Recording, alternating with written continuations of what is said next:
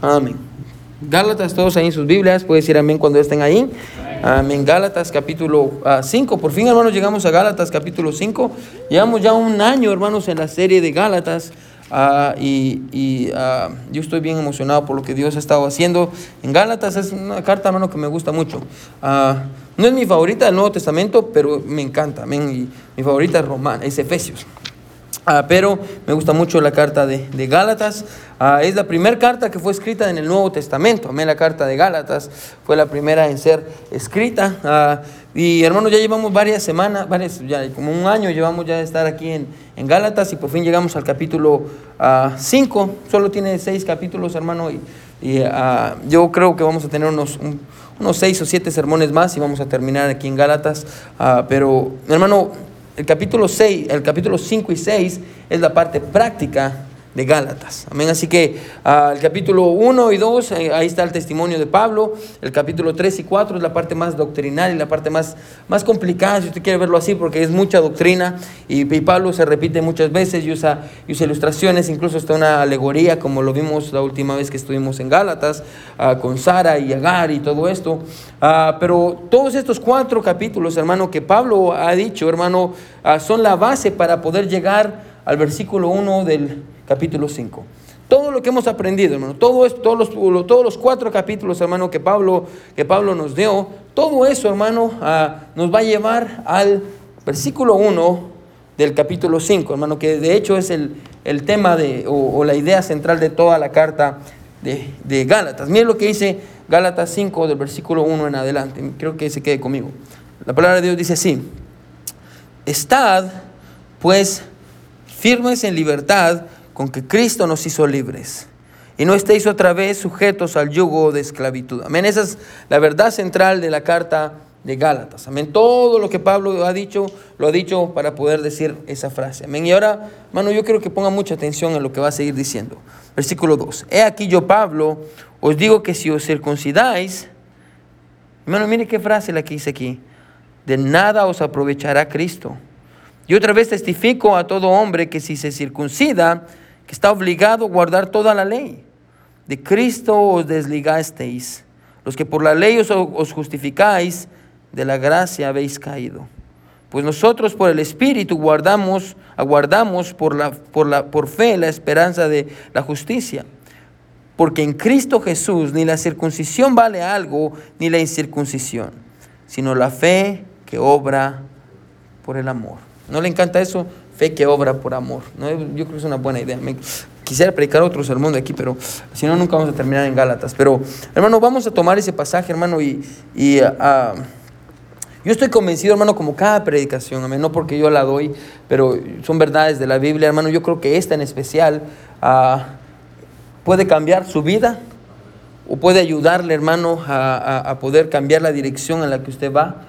Ah, y si usted está luchando con cosas en su vida, hermano, yo creo que esta, esta predicación o al menos este pasaje le va a ayudar mucho. Este es uno de estos sermones, hermano, que usted, yo le animo que usted regrese por lo menos una vez cada año, amén, a, escucharlo una y otra vez, amén. Y si usted está luchando con pecado en su vida, yo le animo, hermano, que usted regrese a este sermón. Y usted va a ver por qué. So, el título del sermón, hermano, de esta, de esta noche es este. Aquellos que son libres no deberían de estar esclavizados. Aquellos que son libres no deberían de estar esclavizados. Amén. Si usted ha sido libre en Cristo, hermano, no hay por qué ser un esclavo del pecado. Bueno, Dios quiere libertarnos. Jesús quiere darnos, bueno, es más, si usted está en Cristo, Jesús ya le dio la libertad. Amén. Y es lo que vamos a ver hoy. ¿Qué es esta libertad que tenemos en Cristo? Amén. Y, y, hermano, de igual manera, si usted conoce a alguien que está luchando con algún pecado en su vida, yo le animo que usted comparta el sermón porque yo creo que le puede ser de mucha bendición. una vez más, aquellos que son libres no deberían de estar esclavizados. Vamos a orar. Mi buen Dios que estás en el cielo, te damos gracias, Señor, por tu palabra. Gracias, Señor, por quién eres tú. Te pedimos, mi Dios, que tú nos hables a todos, que tú nos muestres, mi Señor, qué es lo correcto, qué es, qué es lo verdadero, mi Dios, que podamos seguirte. Dios guarda a todos aquellos que van a escuchar el sermón como aquellos, mi Dios, que lo están escuchando en este momento. Dios, yo te pido que tú nos hables a todos, Señor. Te amamos mucho, mi buen Jesús. En tu nombre oramos. Amén y amén. Muy bien, hermanos, pueden sentarse.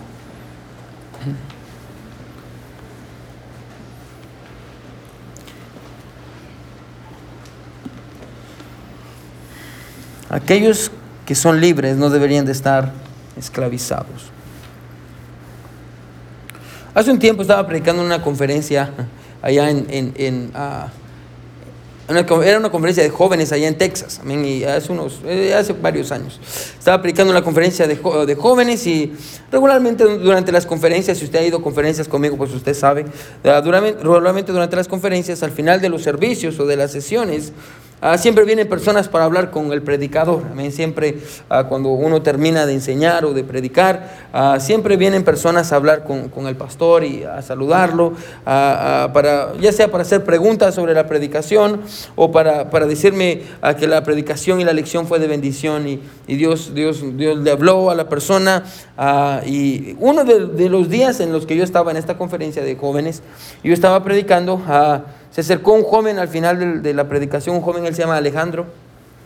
Él vino, un joven de esos jóvenes que usted mira que son los más activos, entre el grupo son los más chispudos, y, vino conmigo y me dice, Pastor Ángel, ah, me gustó mucho la predicación, me gustaron mucho sus historias, y, gracias, y, conectamos con el joven, nos pusimos a platicar, y, oh, un buen joven. Ah, él estaba ahí, le gustó la, predicación, después ah, vino la siguiente noche un amigo de, sus papás lo invitó a venir a la iglesia, él no pertenecía a esta iglesia, así que ah, el último día de la predicación, de la conferencia, yo estaba ah, predicando sobre Absalón, creo que estaba predicando, sobre cómo él, ah, él eh, intentó hacerse pasar por el rey y intentó hacerse pasar por alguien que él no era.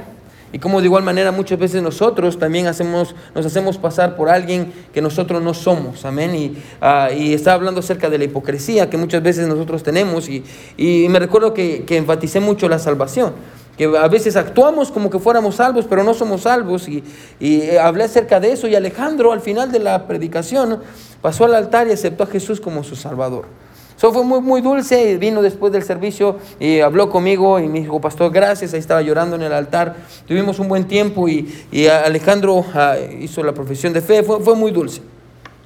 Ah, así que lo dejé. El siguiente año me volvieron a invitar para la misma conferencia de jóvenes. Volví a ir a la conferencia de jóvenes. Y, y ah, eh, se me había olvidado de Alejandro, así que uh, prediqué la primera noche. Después de la primera noche, iban a llevar a los jóvenes a, un lugar que se llama Main Event, donde iban a jugar laser tag. So, uh, yo fui para ir a jugar ahí con ellos también. Y, y, estábamos todos ahí en el main event y estaban todos comiendo. Y de pronto vi que venía Alejandro, un año después. Y venía Alejandro y venía con sus manos así, amén. Venía así. Y, yo lo vi, yo estoy como Alejandro. Y eh, se me había olvidado hablar con él el año pasado para felicitarlo por su salvación y hablar más. Y le había dicho que buen trabajo y había orado con él, pero no había hablado bastante sobre su salvación. Así que venía caminando y él venía así. Ah, y yo me fui corriendo para saludarlo y estoy como, ay, qué bueno ver a Alejandro. Y, ah, me alegró mucho verlo y comencé a caminar para ir a abrazarlo.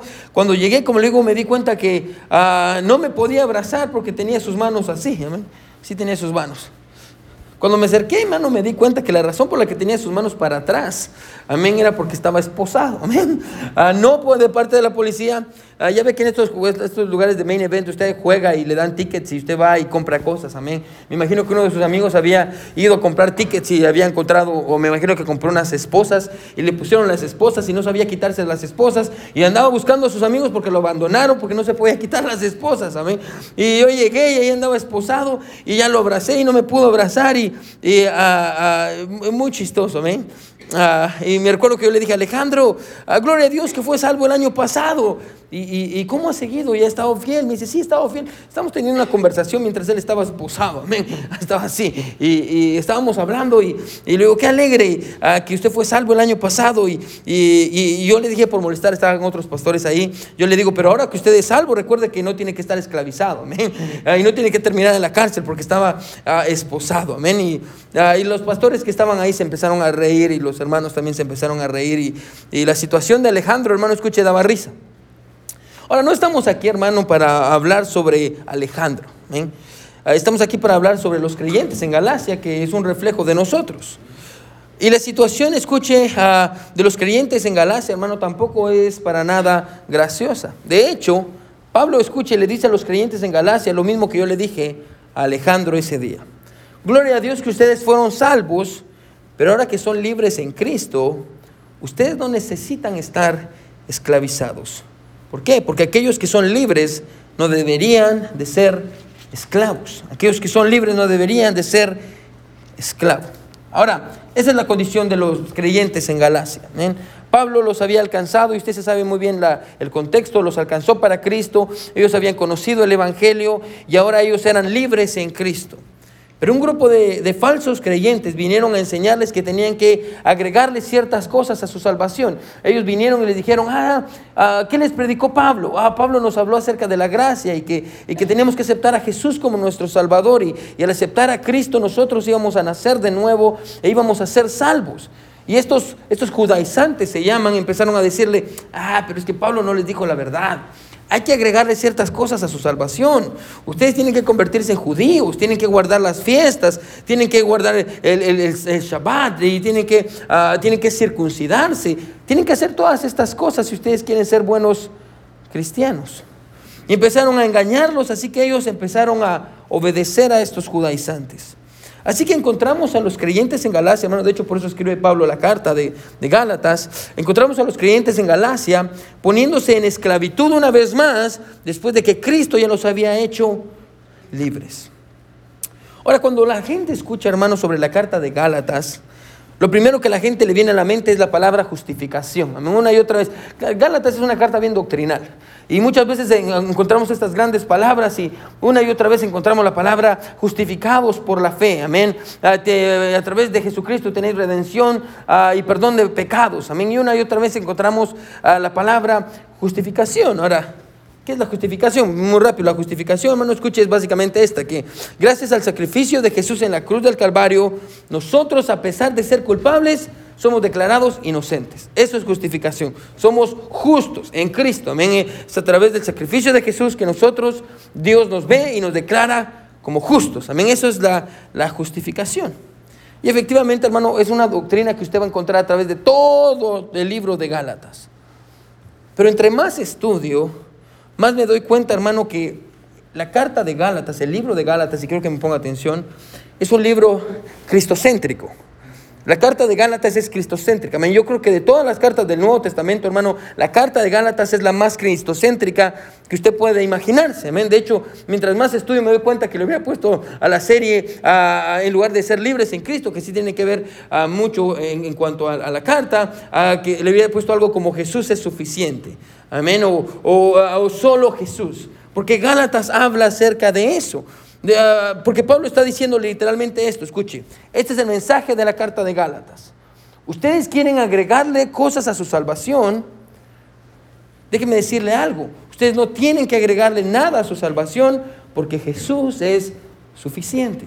Esa es la idea de la carta de Gálatas. Esa es la idea central. Amén. Pablo diciéndole a, los, a los creyentes en Galacia, Jesús es suficiente. Jesús es suficiente. Ustedes no necesitan agregarle nada más a su salvación. Jesús lo pagó todo. Esa es más o menos la idea de la carta de Gálatas. Que Cristo es suficiente. Ahora, quédese conmigo, ¿sí? Porque vamos a, como le digo hermano, espero que usted pueda aprender algo en esta noche, ¿sí?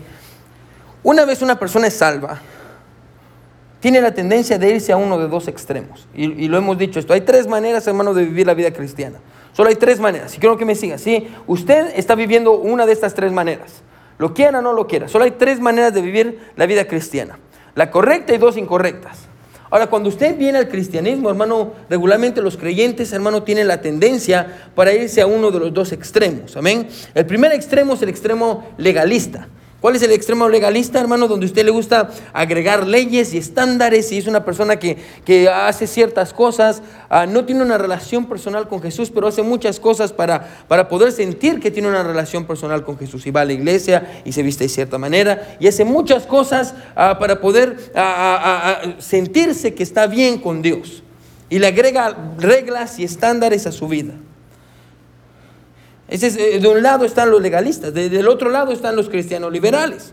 Ahora, los cristianos liberales, hermano, son donde las personas viven sin restricciones y sin estándares. Amén. Son los cristianos que dicen, ah, ah, podemos llegar como querramos a la iglesia. De todas maneras, la, casa de Dios es una, no, no, no, no tiene que ver, Dios no mira lo de, lo de afuera, Dios mira lo de adentro. Amén. Si quiero ir desnudo a la iglesia, voy desnudo a la iglesia. ¿Por qué? Amén. Son los cristianos liberales. Amén. Ah, un poquito, echamos una cerveza, me echo una mi cerveza. Pues, ¿qué tiene de malo una cerveza? Una no es ninguna, dos es la mitad de uno. cristianismo liberal, amén. Por el otro lado están los que dicen, no, yo ni siquiera paso enfrente de una iglesia católica porque eso es pecado. Pastor, yo no como comida sacrificada a los ídolos y, yo no voy al cine porque no me siento en silla de escarnecedores. Amén. ¿Se cuenta? Hay dos extremos, amén. Dos extremos, el exagerado y el exagerado, amén. Los dos son exagerados para los dos lados.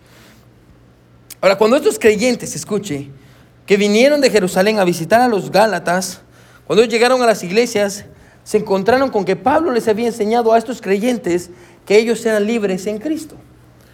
Ya no tenían que guardar la ley para ser salvos, ya no tenían que guardar las fiestas y hacer sacrificios, ya no tenían que circuncidarse, ya no tenían que hacer las tradiciones que, eh, muchas veces los judíos guardaban.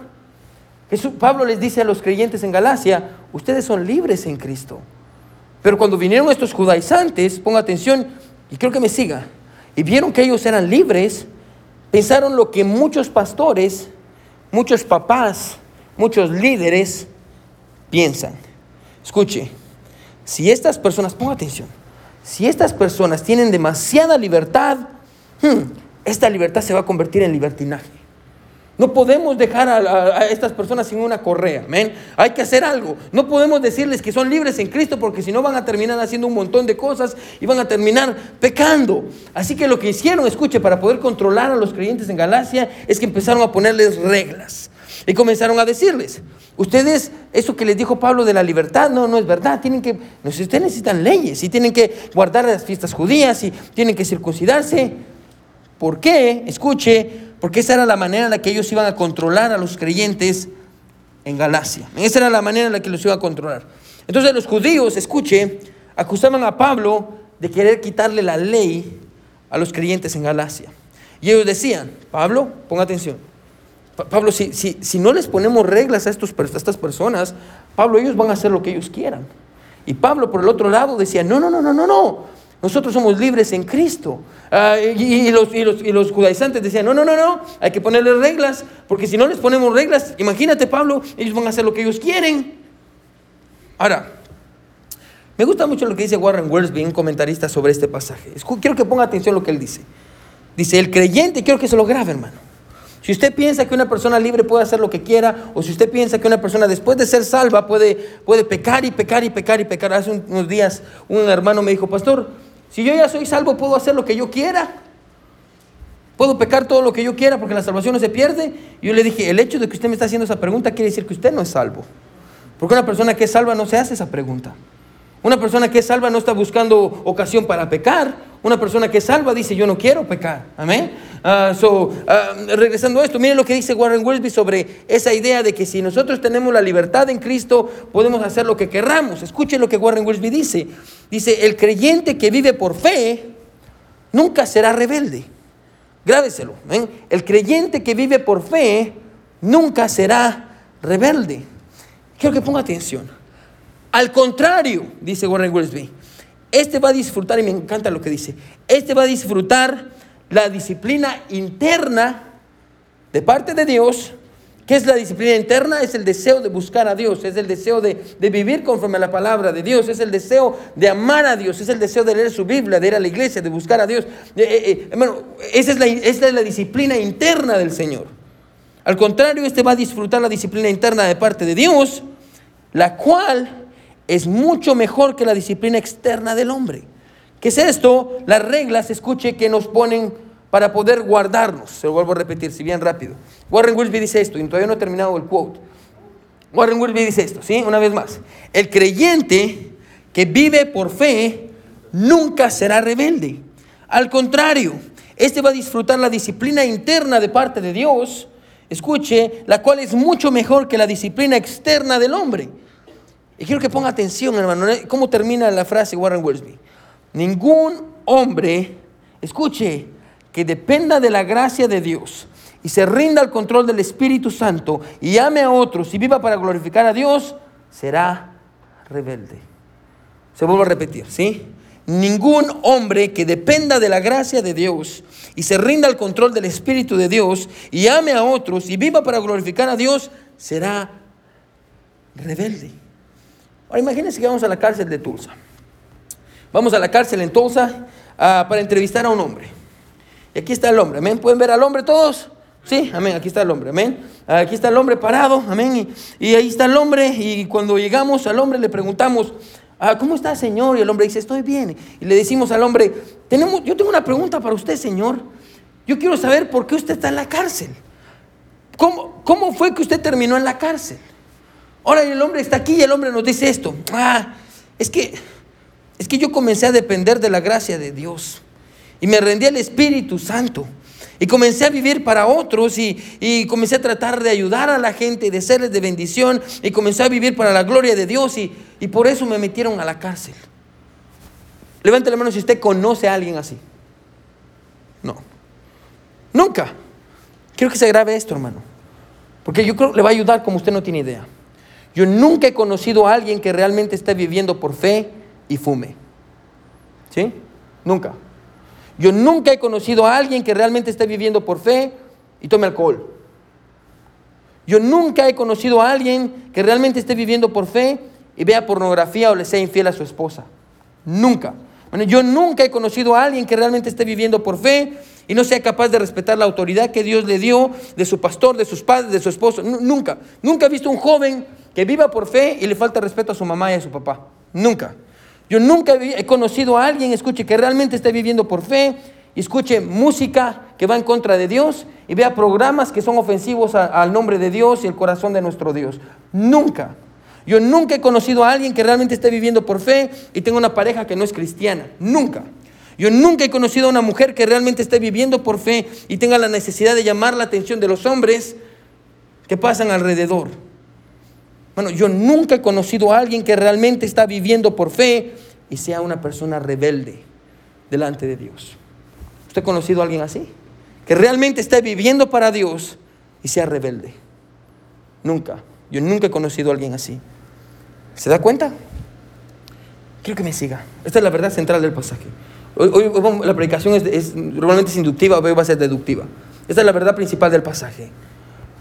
Usted, escuche, usted no necesita, ponga atención, para vencer el pecado, para, para, para poder caminar con Dios, para vivir la vida cristiana, hermano, ponga atención, usted no necesita un montón de reglas y estándares para vivir la vida cristiana y vencer el pecado, hermano, no es así.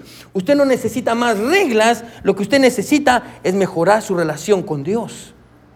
¿Se da cuenta? Se vuelvo a repetir, usted no necesita más reglas, bueno, lo que usted necesita es mejorar su relación con Dios. No necesita leer libros sobre cómo ser un buen padre, hermano, porque yo, le garantizo, hermano, usted puede leerse 30 libros de cómo ser un buen padre, 40 libros acerca de cómo tener un buen matrimonio, que no le digo que está mal.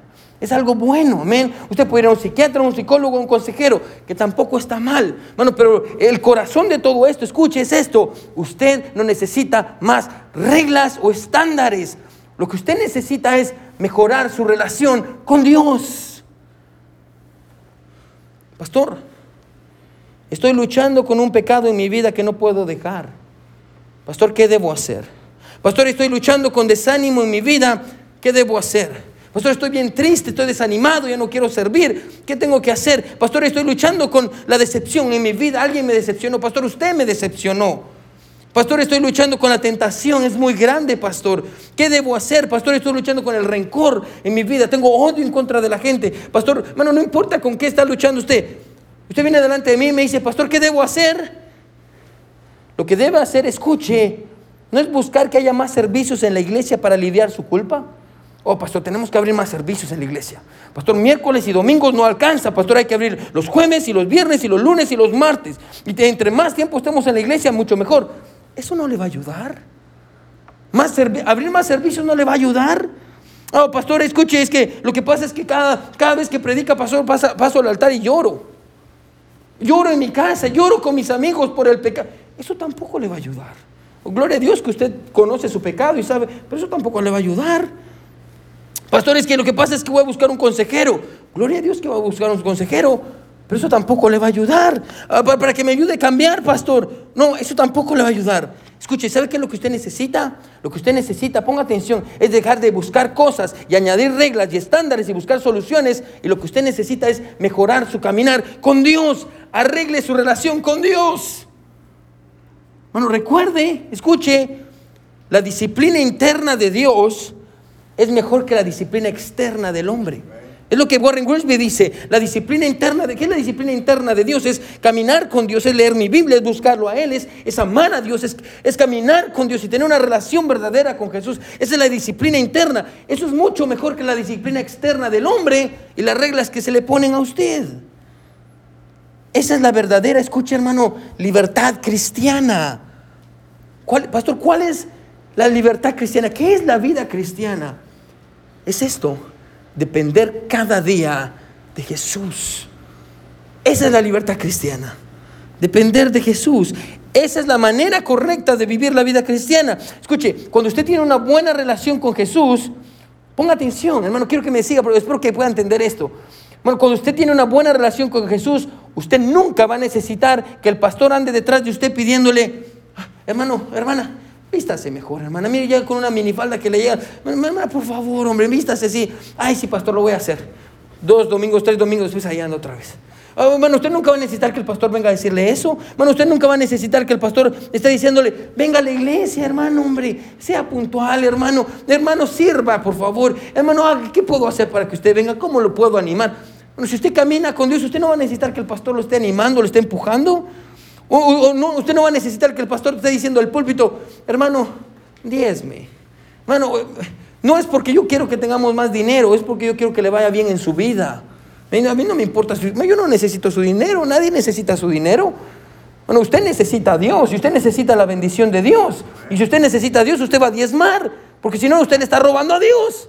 Usted no va a necesitar que alguien lo ande buscando y lo ande corrigiendo o para decirle, aléjese de esos amigos, es que esos no son buenos amigos o que cambie de actitud. Hermano, hermana, perdone, cambie de actitud. Hermano, si usted camina con Dios, escuche, usted no va a necesitar que nadie le diga nada. ¿Por qué? Porque usted va a tener una buena relación con Jesús. Y todo lo que yo le digo, adivine quién se lo va a decir. Jesús. Y usted ya no se va a enojar conmigo. Y cuando usted tiene una, escuche hermano, ponga atención. Cuando usted tiene una buena relación con Jesús, escuche, la disciplina externa se alinea con su disciplina interna. Ahorita le voy a explicar qué quiero decir con eso. Cuando usted tiene una buena relación con Jesús, la disciplina externa está en línea con la disciplina interna.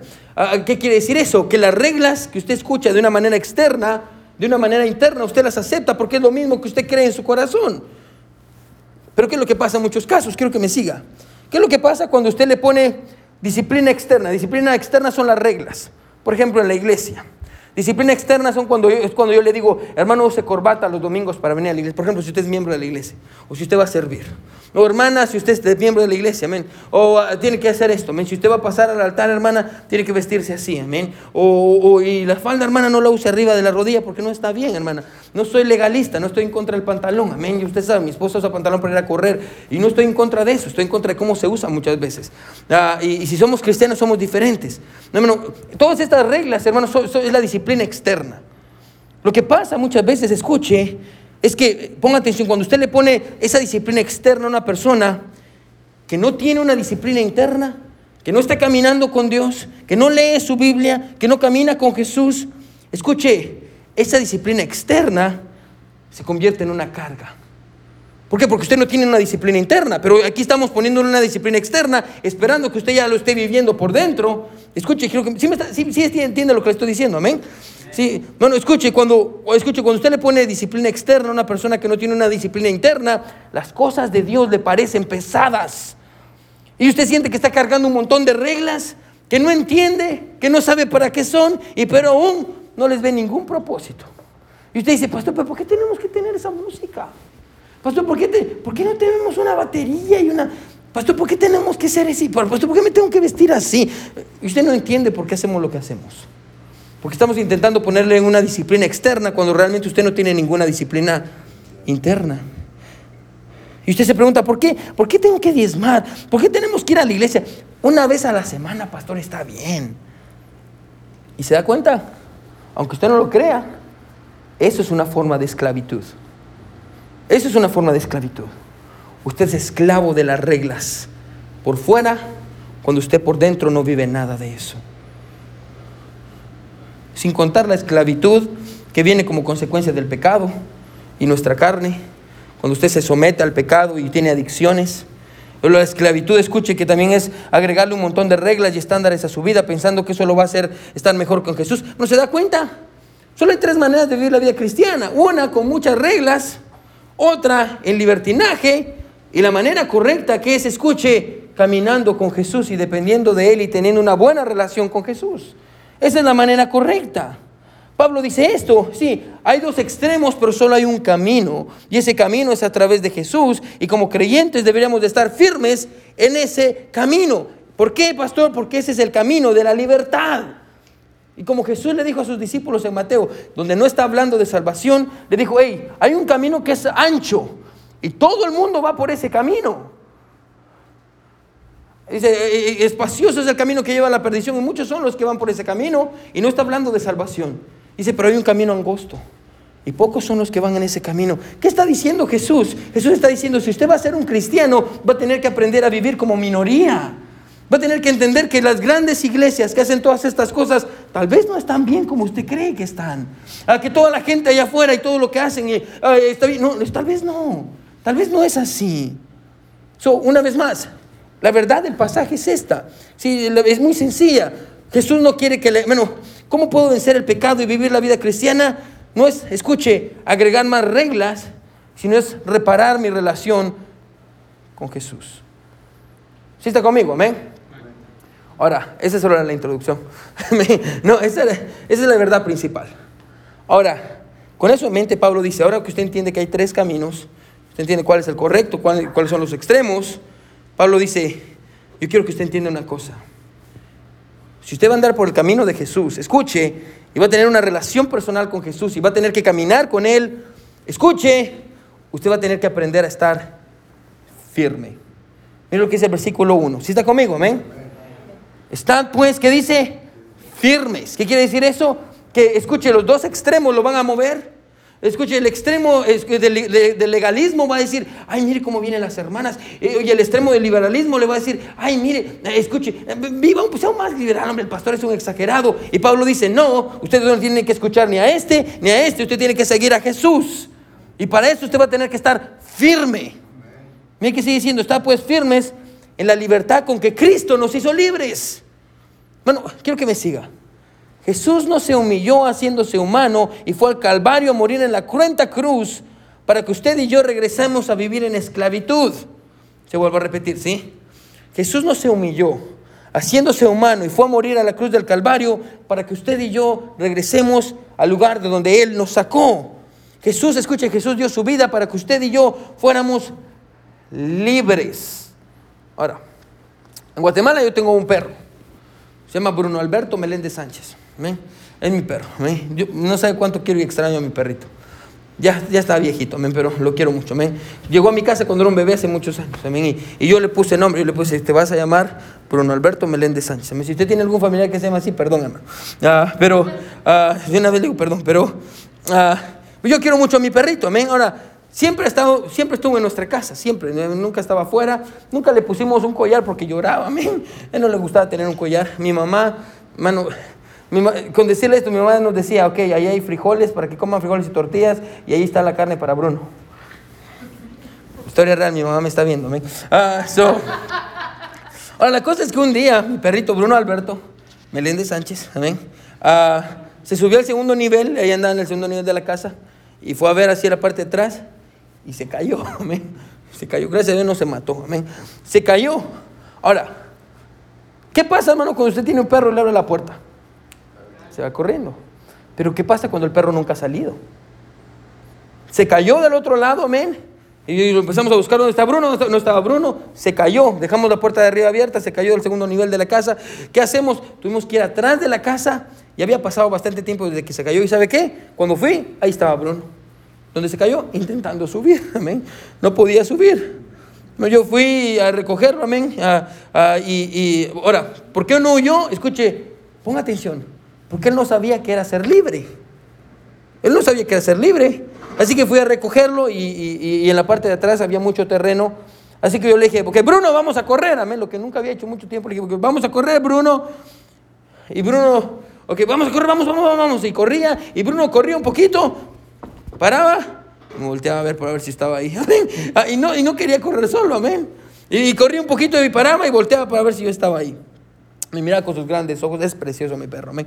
Ah, y, ah, y, era como que me, me dijera, tú quieres que corra, pero, escuche, me miraba con esos ojos que decía, tú, tú quieres que yo corra, pero, pero yo no sé cómo ser libre.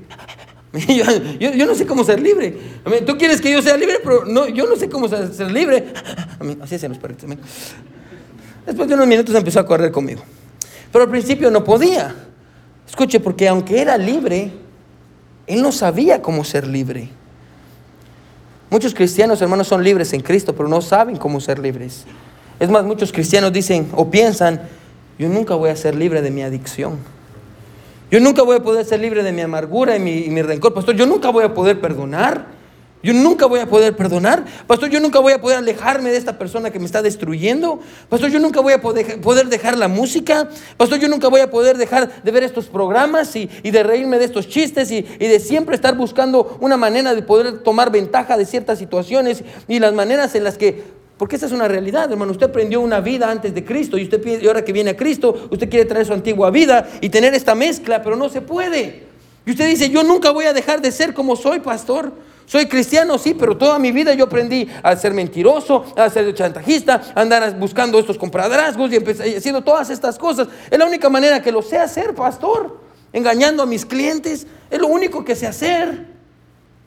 Y usted dice, yo nunca voy a cambiar. Escuche, yo sé que el maestro quiere que camine con él en libertad, pero todavía siento que tengo la cadena y no sé cómo ser libre. Si usted está en Cristo, hermano, escuche, usted es libre. Usted es libre. Como Bruno, usted es libre no para ir donde usted quiera. Usted es libre para caminar con su dueño. Se lo voy a repetir, ¿sí? Usted es libre no para ir donde usted quiera, usted es libre para caminar con su dueño. Jesús lo ha hecho libre para que usted camine con él. Y ahí es donde Pablo dice, no se ponga bajo esclavitud. No se ponga bajo esclavitud. Mire cómo termina el versículo 1. Si está conmigo, amén. Estad pues firmes en la libertad con que Cristo nos hizo libres y no estéis otra vez sujetos, ¿qué dice? A yugo esclavitud. Hermano, subraya la palabra yugo, porque esa, no, si usted no entiende la palabra yugo, no va a poder entender lo que, lo que Pablo está diciéndole aquí a los, a los Gálatas. ¿Qué es el yugo? ¿Cuál era el yugo? Yo creo que la mayoría de nosotros sabemos, amén.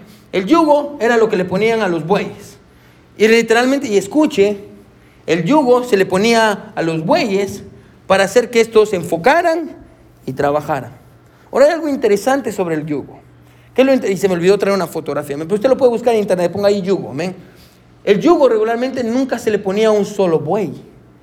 El, el yugo siempre se le pone a dos. Levanta la mano si usted alguna vez vio esto en su rancho. Ven el yugo. Se le pone a dos bueyes. Nunca se le pone a uno, se le pone siempre a dos. Amén. Y esto se le ponía para que trabajaran. Ahora, los judaizantes decían y le decían a las personas: escuchen, no, estas personas no van a servir a Dios a menos de que le pongamos un yugo y les pongamos reglas para que sirvan a Dios. Tenemos que ponerle reglas para que ellos sirvan a Dios. Y a menos de que tengan reglas, escuche, hay que, es lo que los judaizantes decían, hay que poner a trabajar a esta gente. Hay que, hay que hacer que ellos sean santos. Hay que forzarlos y hay que usarla. Y lo que muchos pastores hacen es esto. Hay que forzar a la gente que sea santa. ¿Y cómo forzo a la gente que sea santa? Haciéndolo sentir mal. Usted no es un santo. Mire, usted vive esta vida y la pobre gente sale sintiéndose miserable porque dice, tengo que ser santo y no puedo. Y el pastor me está predicando que tengo que vivir una vida perfecta. Llego a mi casa y tengo problemas con mi esposa y no puedo. Y ahí están los judaizantes diciéndole, tienen que tener esta regla para que ustedes puedan trabajar. Para que ustedes puedan ser santos, para que puedan ser fieles, hay que ponerles reglas, hay que darles un checklist. Usted tiene que ponerles un yugo. Pero Pablo dice, hey, es más, Jesús dijo, yo tengo otro yugo. Mi yugo es diferente. El yugo de Cristo es diferente. Mateo 11, 28, no vaya ahí, si quiere puede anotarlo a la par. Pero yo creo que entienda el pasaje de Mateo, Mateo 11 del 28 al 30. Dice lo siguiente, venid a mí todos los que estáis trabajados y cargados, y yo os haré descansar. Llevad mi yugo sobre vosotros y aprended de mí que soy manso y humilde de corazón, y hallaréis descanso para vuestras almas, porque mi yugo es fácil y ligera mi carga. Hermano, ¿cuál es el yugo de Jesús? Recuerde que le dije, hermano, que el yugo era para dos personas, y quiero que ponga atención, hermano, porque si usted logra entender esto, le va a ayudar.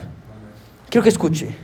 Cuando Jesús dice que su yugo es fácil, ponga atención, se refiere a que usted no va a ser el único que va a estar cargando la carga que usted lleva en sus hombros. Usted va a sentir, escuche, que no está solo luchando contra el mundo. Usted no va a sentir que sus fuerzas no son suficientes. Ponga atención, cuando usted está bajo el yugo de Jesús, es Jesús diciendo, yo le voy a ayudar. Recuerde que es para dos. Y Jesús dice, todo este tiempo usted está cargando todo el yugo, usted solo. Deje que yo le ayude a cargar su carga. Deje que yo le ayude. Y cuando Jesús le ayude, escuche, eso va a hacer que su carga, hermano, ponga atención, sea más ligera. Y eso va a hacer que usted se sienta que ya no está solo. Y ahora usted va a sentir que Jesús está con usted. Bueno, ¿sabe cómo se llama eso? Eso se llama gracia. La gracia es la fuerza de Dios para la debilidad del hombre.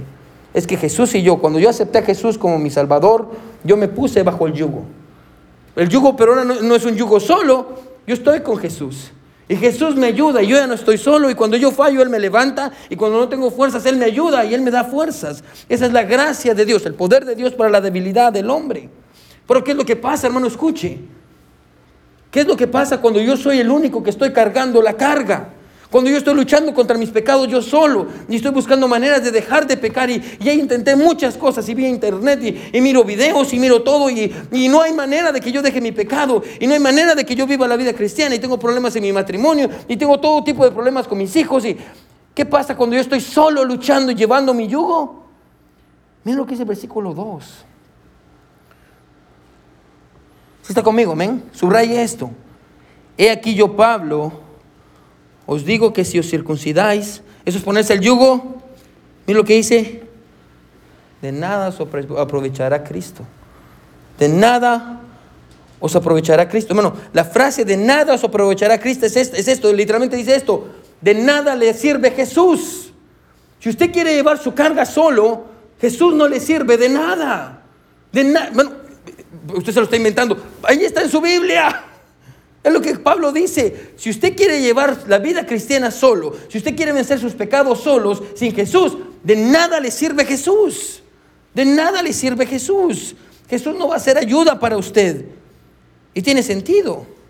Porque si la salvación viene por la ley, y la ley es hacer los mandamientos, si por hacer los mandamientos yo soy salvo, ¿para qué vino Jesús? Entonces de nada sirve Jesús, lo cual es opuesto. Si todo este tiempo, ponga atención, Hermano, quiero que me siga.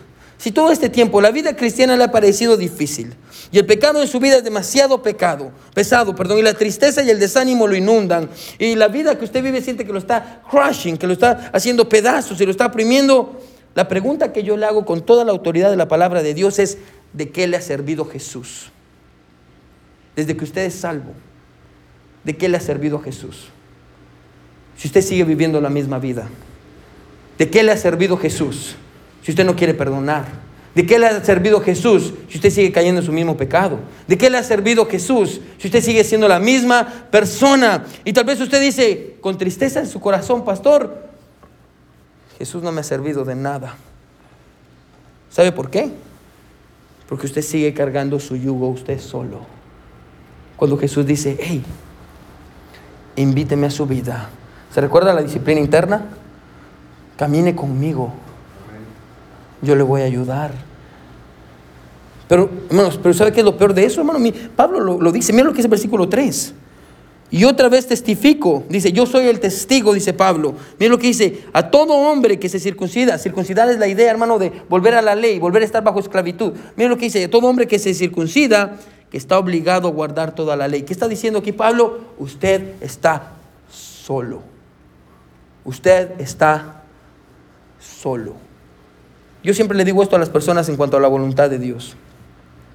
Cuando usted está en la voluntad de Dios, usted puede decirle a Dios, Señor, yo estoy siguiendo tu voluntad. Ayúdame a entender. ¿O qué está pasando? Incluso si usted lee los salmos, hasta puede reclamarle a Dios. Pero cuando usted está fuera de la voluntad de Dios, usted está solo.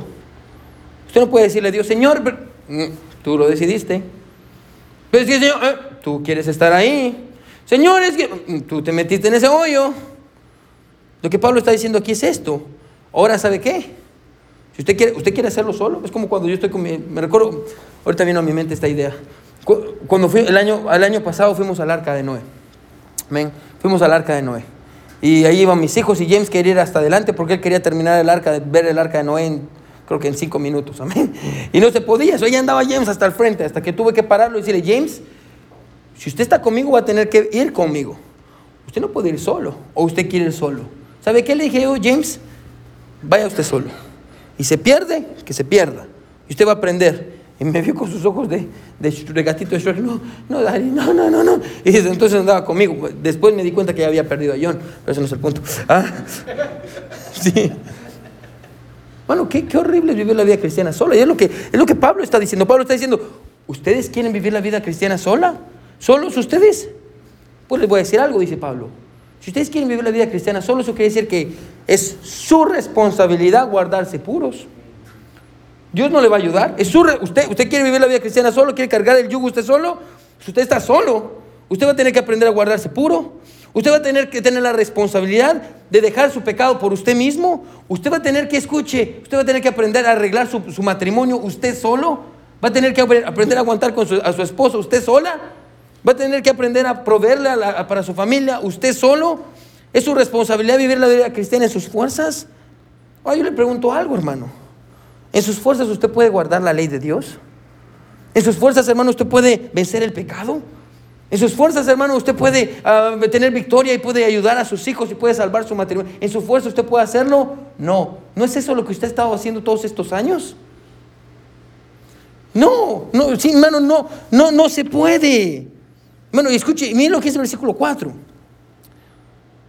Y va, y va esto encrechendo, diría la hermana Sabrina. Miren lo que dice el versículo 4. De Cristo desligasteis. ¿Qué está diciendo? Usted se alejó de Jesús. Mire que sigue diciendo, de Cristo desligasteis los que por la ley os justificáis. De la gracia habéis caído. Ahora, no está diciendo que la salvación se pierda. Esto no está hablando de salvación. Eh, eh, lo que está hablando es esto, es, ¿sabe qué? Usted quiere hacerlo solo, y se recuerda que le dije que era la gracia, el poder de Dios para la debilidad del hombre. ¿Y cuándo pasa la gracia? Cuando Jesús y yo estamos cargando el yugo, cuando yo estoy invitando a Jesús, cuando yo tengo una, una vida, ah, eh, una disciplina interna de caminar con Dios, yo camino con Dios. Pero si yo no lo hago, yo estoy solo, luchando contra el mundo y contra mis pecados, y estoy absolutamente solo, ponga atención, Pablo dice, usted cayó de la gracia, usted está absolutamente solo y está intentando salvar a su matrimonio con sus fuerzas. Y está intentando criar a sus hijos en sus fuerzas. Y está intentando vivir la vida cristiana en sus fuerzas. Y está intentando buscar contentamiento y alegría en sus fuerzas. Y está intentando hacer todo esto sin Jesús. Y yo le voy a decir algo, hermano. Alguien me dijo esto una vez. Si usted intenta hacer algo sin Jesús, o triunfa miserablemente, o fracasa irremediablemente. Es lo que me dijo. Si usted intenta hacer algo sin Jesús, puede triunfar miserablemente o va a fracasar irremediablemente.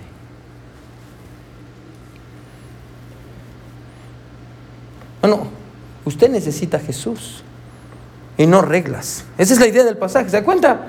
Usted necesita a Jesús y no más reglas, y no más libros, y no más eh, autoayuda, y no más sermones, y no más lágrimas. Usted necesita arreglar su relación con Jesús y caminar con Él y ser sincero con Él y leer su Biblia y tener un verdadero caminar con Dios. Es lo que la verdad del pasaje es esta. Usted no necesita más reglas, usted necesita a Jesús. ¿Cómo se vive la vida cristiana? Versículos 5 y 6. Y con esto terminamos. Pues nosotros por el Espíritu aguardamos por la fe la esperanza de la justicia. En otras palabras, esto viene de Jesús. Por la fe tenemos la justicia de Jesucristo, Él nos declara justos. Versículo 6, porque en Cristo Jesús, ni la circuncisión vale algo, ni la incircuncisión, que dice Pablo, aquí la ley, con ley o sin ley, eso no vale nada. sino la fe que obra por el amor. Una fe que obra por amor. ¿A qué se refiere esto? Le voy a poner un ejemplo. Miren a qué se refiere esto. Mano Lalo, venga para acá. Le voy a poner un ejemplo. ¿A qué se refiere esto? Seguir a Jesús es una decisión de amor. Esa es la fe que obra, una fe que obra por amor. Amén. aquí está el hermano, el hermano Lalo. Amén. So, el hermano, vamos a ponerlo aquí. Vamos a decir que vamos a necesitar otro hermano. Amén. Uh, ¿Quién me cree? Hermano Alexis, venga para acá. ¿sí? Usted tiene cara de Jesús. Venga para acá, hermano, Alexis. Necesito un hermano que tenga cara de, de pecado. Amén. Hermano Karim, venga para acá. Amén.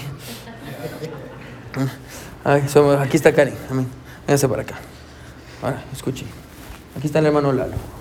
Cuando el hermano Lalo vino a Cristo, cuando el hermano Lalo escuchó la predicación de la palabra de Dios y, yo hablé con él y yo fui a su casa y les introduje a Jesús y hablé sobre Jesús y ellos de el hermano Lalo dijo yo quiero, quiero ser salvo, pastor, y aceptó a Jesús como su salvador. El hermano Lalo en ese mismo momento estaba en Cristo. Amén. Póngase usted la parte del hermano Lalo. Amén. Él estaba en Cristo. Amén. Los dos estaban bajo el yugo de, de Cristo. Ahora, cada día el hermano Lalo tiene decisiones que hacer. Por ejemplo, el hermano Lalo dice, yo quiero leer mi Biblia. Amén. Voy a leer mi Biblia. Hmm, leo mi Biblia porque tengo que leer mi Biblia todos los días. Si yo la leo para impresionar, hermano, aquí va a andar de aquí para allá. Se va a olvidar hasta de quién es usted. Pero venga por acá. So, si el hermano Lalo dice, yo voy a leer mi Biblia porque yo quiero impresionar a la gente. Así que yo la voy a leer delante de todos. Y te voy a poner una fotografía en Facebook de que la estoy leyendo para que sepan que estoy leyendo mi Biblia. Amén. Eso es la carne. Se está alejando de Jesús.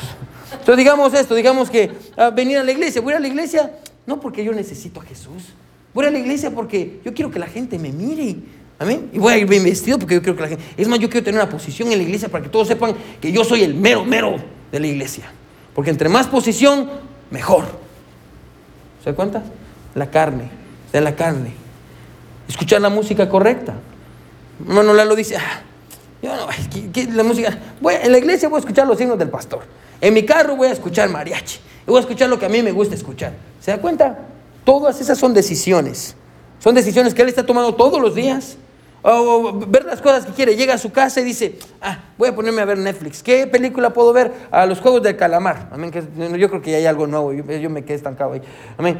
Que nunca lo vi, por cierto. Amén. Y voy a poner a verme eso, que yo sé que es malo. Amén. Y usted, oh, wow, toda la muerte, toda la sangre y no sé qué más hay. Amén. Y voy a, voy a ponerme a ver cosas que son, que, que, son, ah, son R. Amén. Clasificación R solo para adultos. Ah, no me importa, lo voy a ver. Y la esposa viene y le dice, ¿qué estás viendo? Ay, cállate, hombre. Yo puedo ver lo que yo quiera, hombre.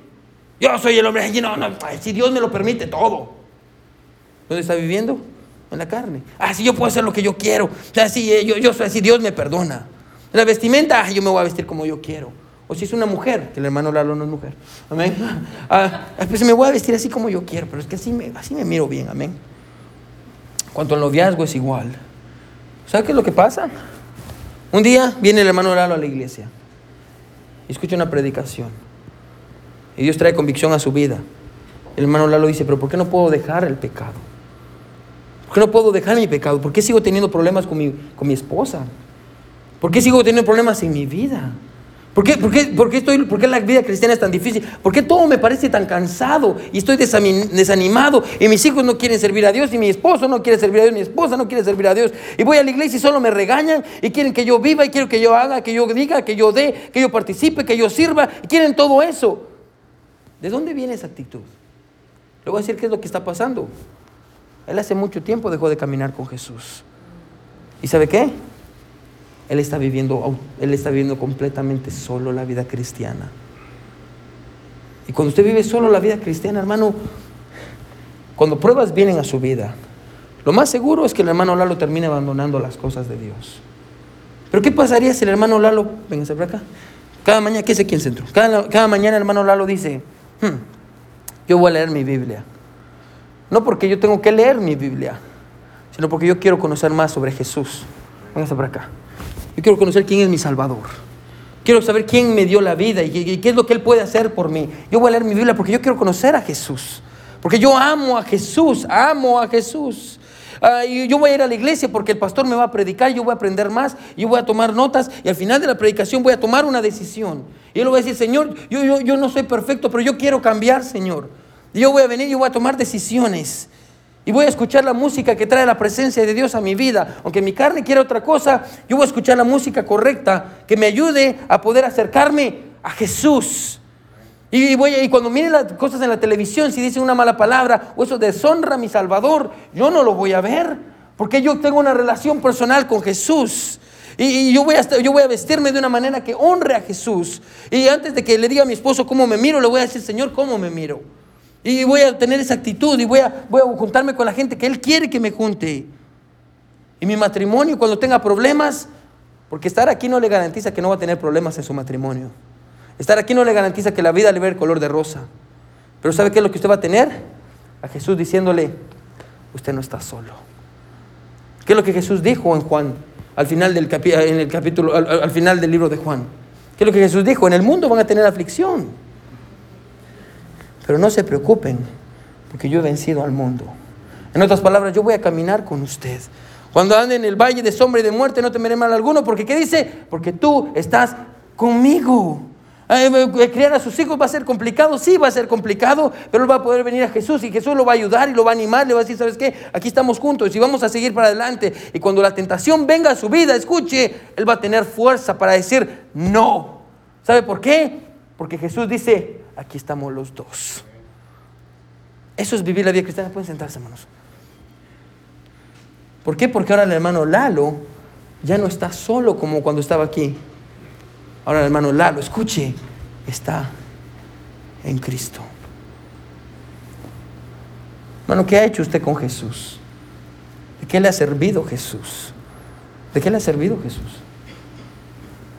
¿Ha caído usted de la gracia? se desligó de Cristo hace mucho tiempo.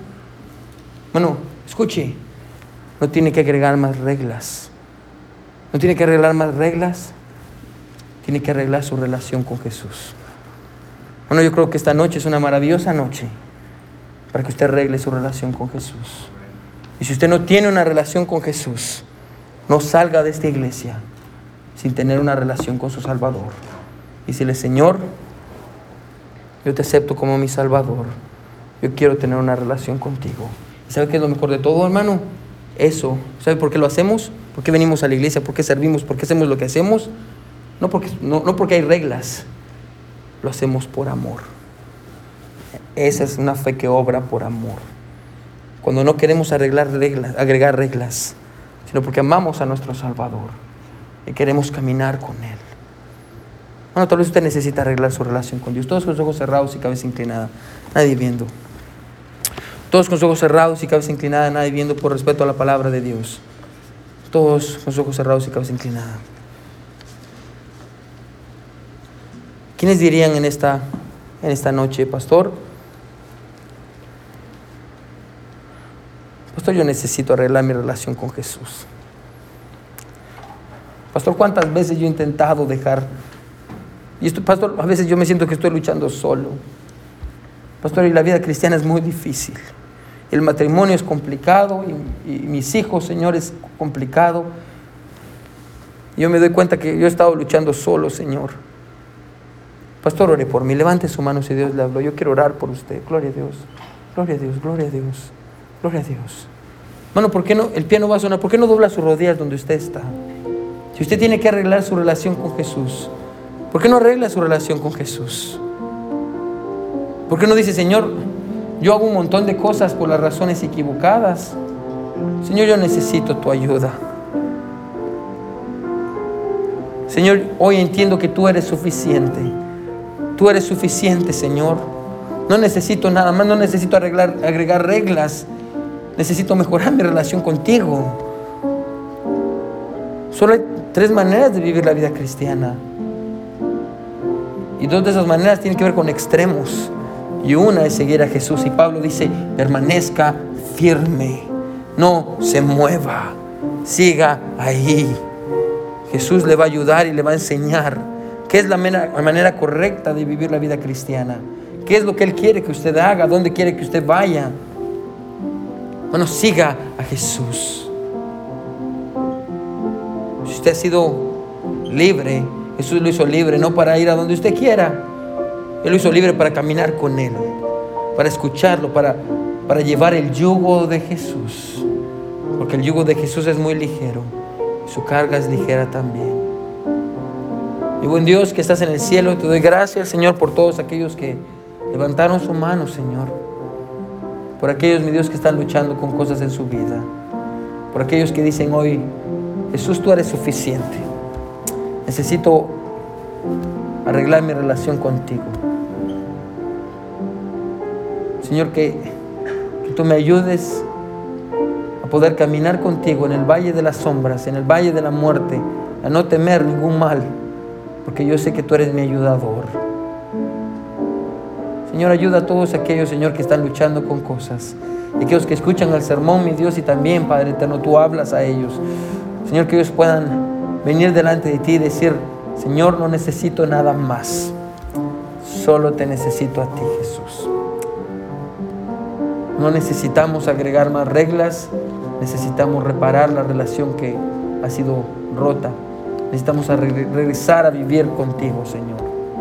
Ayúdanos, mi Dios, a tener una fe que obra por amor y no una fe que obra por reglas. Gracias, Señor, por mis hermanos, por todos aquellos que escuchan la predicación. Te amamos mucho, Señor. En el nombre de Jesús oramos. Amén y amén.